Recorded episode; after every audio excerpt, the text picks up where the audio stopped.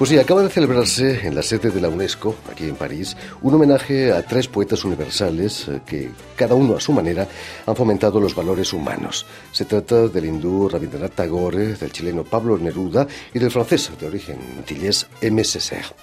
Este homenaje coincide con el lanzamiento de un programa de la UNESCO que lleva como título Tagore, Neruda, Césaire por una reconciliación universal que con un coloquio internacional y otras actividades culturales quiere celebrar el recuerdo de, estos tres poetas. En este homenaje tomó la palabra el escritor Jorge Edwards, embajador de Chile aquí en París, quien conoció de muy cerca al poeta Pablo Neruda. Y para hablarnos de este programa de la UNESCO y de su intensa vida como diplomático y escritor, Jorge Edwards ha sido tan amable de, venir hasta nuestros estudios. Buenas tardes, señor embajador. Bueno, buenas tardes. Y sobre todo, muchísimas gracias por haber aceptado nuestra invitación. Eh, permítame ante todo que explique a nuestros oyentes que, nació en Santiago en 1931, donde realizó estudios en un colegio de jesuitas. Eh, es cierto que fue alumno del padre Hurtado, un santo chileno que fue canonizado no hace fue mucho. canonizado hace poco, hace tres, cuatro años, sí. ¿Cómo se siente uno siendo alumno de un santo? Algo de santidad. Alumno de un santo, bueno. Eh, era un, era un personaje interesante en esa época para nosotros, para los jóvenes, digamos, para los adolescentes que estábamos ahí. Era mi profesor de apologética, que se llama Apología de la Religión Católica y de la Iglesia. Eh, muy apasionado, eh, muy consciente además de la situación social chilena. Era un hombre de, de un profundo reformista social, digamos, que a nosotros chicos de de, del mundo burgués chileno de la época, nos mostraba el Santiago miserable, los chicos que dormían debajo de los puentes del río Mapocho. Así que en ese aspecto era un hombre que nos abrió los ojos a muchos, eh, que nos puso, nos dio una visión crítica de la sociedad chilena. Y es curioso, ¿no? Porque mientras Alberto Hurtado como jesuita hacía eso por una parte, de un extremo de la sociedad, eh, Neruda, justamente el poeta, lo hacía desde otro extremo, ¿no? hablando eh, en canto general de, los conflictos de la sociedad chilena, de la pobreza del sur, de la situación de trabajo de los mineros del, del, del carbón, del cobre, etcétera. Así que había una coincidencia por diferentes lados y con diferentes teorías políticas y, y filosóficas de la vida chilena. Fue una cosa muy, fue un desafío en realidad conocer a esa gente y conocerla desde muy joven. ¿eh? Algo de santidad le habrá quedado. Algo quedó y algo cambió porque claro, el, el tiempo y la visión de la política del siglo XX fue muy duro, fue un siglo muy terrible, un siglo contradictorio. Eh, las grandes teorías de redención social, bueno, condujeron a dictaduras muy negras, ¿no? condujeron al estalinismo, condujeron a esas cosas. Pero todo eso ha sido la experiencia mía de una larga vida, ¿no? Precisamente de eso vamos a hablar. Eh, Jorge Edwards va a estudiar Derecho y su primer puesto de, de, su carrera diplomática será aquí en París, en el 62, como secretario de embajada. ¿Cómo fue ese primer contacto con la capital francesa? ¿Qué recuerdos le quedan? Bueno, primero llegué a otro París, ¿no? Llegué muy joven y llegué a encontrarme con un personaje curiosamente chileno de la vida española, porque mi primer embajador se llamaba Carlos Morla Lynch. Carlos Morla había sido el ministro de Chile en Madrid durante, en vísperas de la República y durante la guerra. Y entonces es un hombre eh, que tuvo una actuación en la guerra porque asiló a muchísima gente. Eh, y después asiló a alguna gente del lado contrario, pero el asilo no fue tan reconocido por el franquismo como había sido reconocido por la República. Así que el hombre tuvo conflictos muy serios. Y ahora estoy leyendo diarios que escribió él en esa época que son impresionantes, que han sido editados por una editorial de Sevilla que se llama Renacimiento. Era un hombre interesante y en su casa conocí una parte de la vida española, curiosamente, una parte de la vida chilena y otra de la vida española. Conocí a don Jorge Guillén, el poeta, conocí a las hermanas de Federico García Lorca, conocí a Luis Rosales, etcétera. No, fue una primera experiencia de entrada a París intensa y muy ricamente intelectual. Eh, una de mis primeras cosas a los dos meses de estar en París, fue venir a esta misma radio, pero no aquí, sino en la calle de François Premier, en unos estudios viejos, y encontrarme en una mesa como esta donde estoy ahora, pero en la que estaba el joven, el jovencísimo Mario Vargas Llosa, antes de haber publicado su primera novela, o sea, era un, completamente, un completo desconocido, yo ni sabía que era escritor, digamos, eh, Carlos Semprún Maura, que era un hermano de Jorge, escritor, y, alguien más. Así que, bueno, fue la entrada en París fue una entrada en la literatura, en cierto modo, y una entrada en muchas cosas. Aquí en París conoció a todos los escritores del llamado boom de la, de la literatura latinoamericana. Imagino que el ambiente era Mire, cuando yo llegué a París no había boom de la literatura latinoamericana, todavía.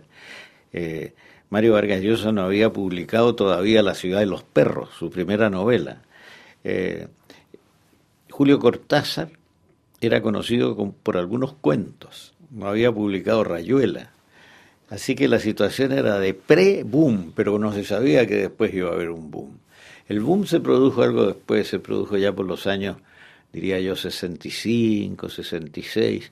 Los grandes del boom en ese momento eran Carlos Fuentes, que pasaba por París a cada rato, Julio Cortázar, que vivía aquí, en el distrito 15, en la Place du General Beuret, todavía veo esa casa, y Vargas Llosa, que trabajaba en las noches en esta radio y después eh, despertaba tarde y escribía desde las 12 del día hasta las 8 o 9 de la noche. Escribía como un forzado, ¿no? como un condenado a galera. En 1971, Jorge Edwards, el gobierno de Allende, le envía como embajador a la Cuba de Fidel, eh, cargo en el que apenas duró tres meses, ni siquiera un diplomático extranjero podía criticar los usos del régimen castrista. No, lo que pasa es lo siguiente, que yo tenía una condición doble que era muy mala, que parecía buena pero era muy mala, y era la de ser escritor y diplomático. Y entonces, en mi condición de escritor, yo tenía contactos ya, o conocía, en muchos casos, a los principales escritores cubanos. De manera que mi, mi experiencia fue increíble porque en la noche de mi llegada eh, me llevaron al diario, al diario Granma. Me dijeron que me iban a hacer una entrevista. Eran, las, eran las 2 de la mañana y yo había viajado como 14 horas.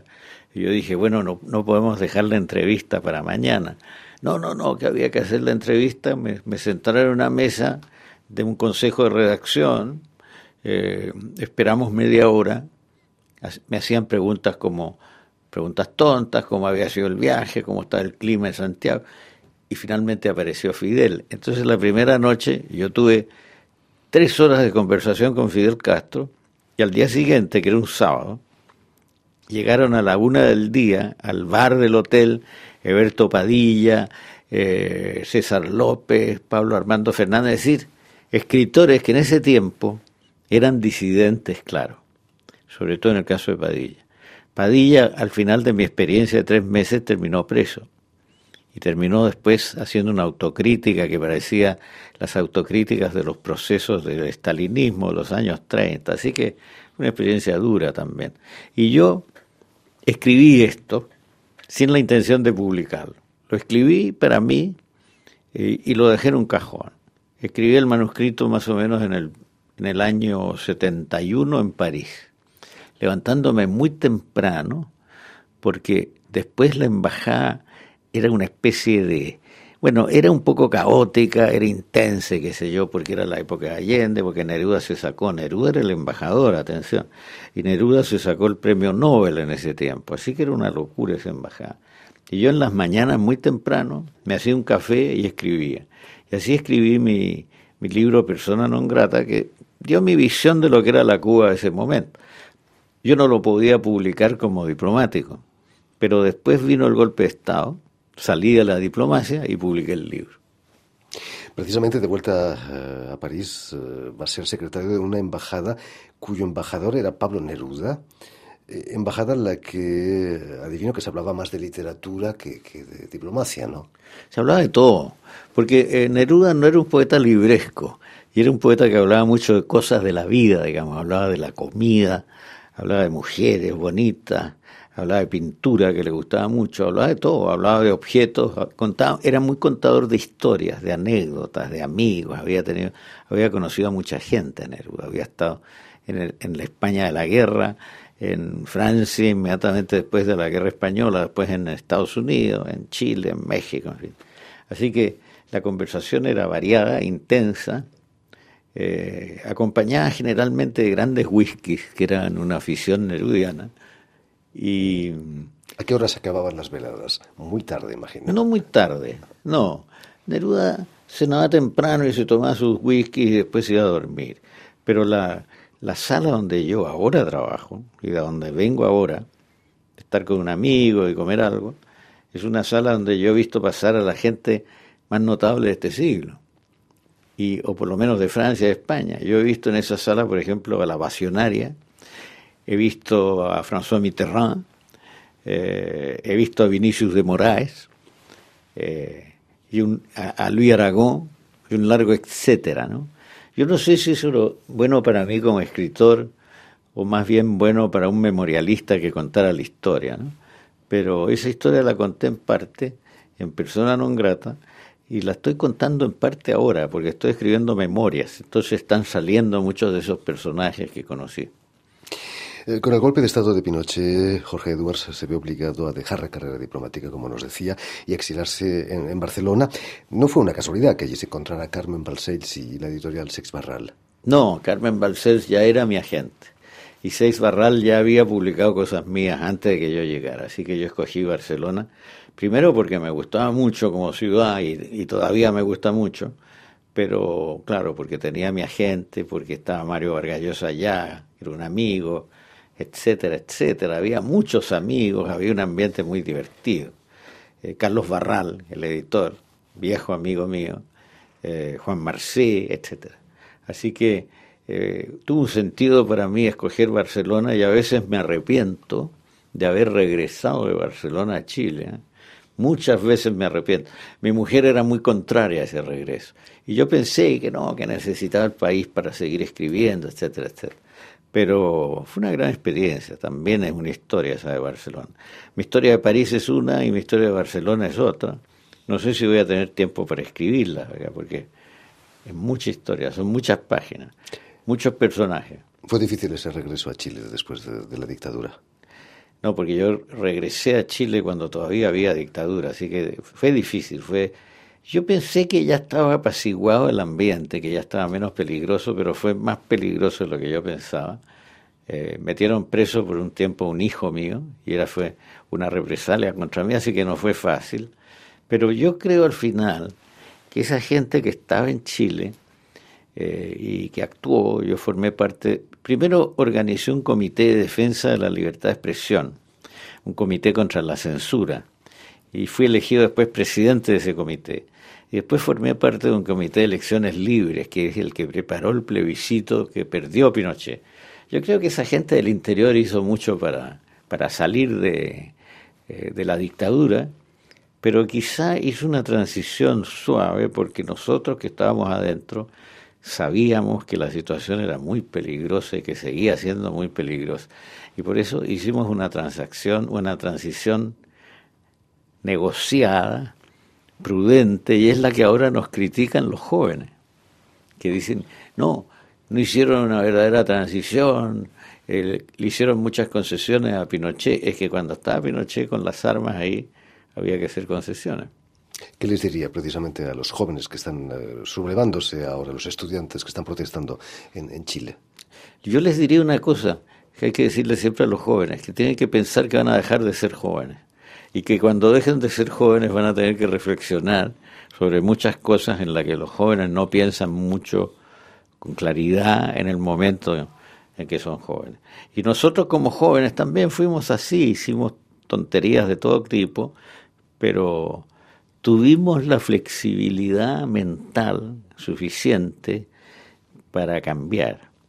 Y yo por eso hice la crítica, por ejemplo, del castrismo, porque yo sentí, y eso fue un sentimiento muy profundo mío, puedo haberme equivocado, ¿no? Pero yo sentí que eso no servía para Chile. Yo sentí que si se imponía ese sistema político en Chile, yo también iba a ser un exiliado. Desde hace un año, eh, Jorge Edwards, usted es embajador en París. El diario Le Monde, a su llegada, publicaba un artículo con el título de Jorge Edwards, persona grata en París. ¿Qué, se siente ocupando ese despacho que ocupa Neruda aquí en el, París que conoce tan bien? Bueno, yo me siento en un lugar donde hay muchos fantasmas, ¿no? Y a veces siento pisadas en la noche y dice, ¿qué digo, ¿qué fantasma será este? ¿Será Neruda? ¿Será Carlos Mola? ¿Será quién? Eh, y además hay historias de fantasmas en esa embajada. No es, un, no es un invento mío, hay mucha historia de fantasmas porque parece que el antiguo dueño francés de esa casa se suicidó en el último piso, se colgó de unas vigas que hay. Así que imagínense, es una casa eh, ocupada, en cierto modo, invadida, etcétera. Enseguida es una casa histórica, claro, porque no solo estuvo Neruda, y no solo estuvo Aragón, estuvo Mitterrand, a quienes yo he visto muchas veces ahí, estuvo, estuvo eh, Pasionaria, digamos, estuvo Dolores Ibarruri, etcétera, estuvo el poeta Vinicius de Moraes, el poeta Jorge Guillén, el poeta Luis Rosales, pasaban todos por ahí, pasaban poetas franceses, pasaban húngaros, me acuerdo yo, pasaban ingleses, etcétera, etcétera. Digamos, la, la memoria es larga. Volviendo al programa de la UNESCO eh, sobre esos grandes, tres grandes poetas, ¿qué, supone para la figura de Neruda estar al lado de nombres como Tagore o Césaire? Mire, lo que pasa es que ese programa, si se hace solamente sobre los tres poetas, no tiene tanto destino. Pero si se hace sobre las constelaciones de pensamiento, de poesía, de creación que hay alrededor de todos ellos, comienza a ser interesante. Y enseguida hay rasgos comunes entre esos tres poetas. Y uno de los rasgos comunes es el amor a la naturaleza. Es increíble porque yo consideraba que Neruda era un gran poeta de la naturaleza y lo observaba, lo observaba observando. Yo lo miraba a él mientras él miraba el mar, mientras él, él miraba eh, un insecto que subía por un pilar de madera de su casa, etc. Y pensaba, es un hombre de la naturaleza. Y la poesía de él, arte de pájaros, piedras de la orilla, etcétera, etcétera. Es una poesía de la naturaleza. Y después me encuentro con que Tagore tiene toda una poesía, y no solo eso, sino una prédica de defensa de los árboles, de los árboles de Bangladesh, donde él vivía. Y M. Seller tiene algo muy parecido. Así que grandes poetas de la naturaleza, poetas del amor, grandes poetas del amor, todos ellos. Y en el caso de Neruda también, y creo que en el caso de todos ellos, eh, grandes poetas de la solidaridad humana, dicho en una forma general, en una forma gruesa. Por eso yo digo que se puede comparar perfectamente lo que hacía y lo que veía Neruda en el Chile de mi tiempo con lo que veía Alberto Hurtado, el santo de ahora. Eh, pero a partir de ahí se puede construir mucho, digamos. Estuvimos en ese debate y Edgar Morán dijo, ¿y por qué no han sacado ustedes a Octavio Paz? Y bueno, yo conté cómo hubo al final, y no se conoce muy bien, una reconciliación entre Pablo Neruda y Octavio Paz, que habían sido estado distanciados enormemente por la vida política. Bueno, ahí tiene usted, se puede hablar mucho rato de todo esto. Imagino que no se perdió la ópera El Postino, que se presentó en el Teatro de Châtelet con Plácido Domingo en el papel de Pablo Neruda. Sí, sí, sí la vi, sí. ¿Qué, sintió viendo a, a, Plácido, al gran Plácido Domingo, eh, con la gorra que llevaba habitualmente Pablo Neruda? Bueno, eh, a mí no me convencía, porque yo conocí tanto a Neruda, al Neruda real que me parecía un poco cómico este asunto, me parecía una caricatura, pero evidentemente la ópera tiene momentos muy bonitos y todo eso, y vale por eso. ¿no? En pues muchísimas gracias, señor embajador, por haber estado aquí con nosotros. Eh, esperemos que el programa de la UNESCO sirva al menos para difundir los valores universales de estos tres grandes poetas. Muchas gracias y mucho éxito en este programa. Ah, muchas gracias a usted.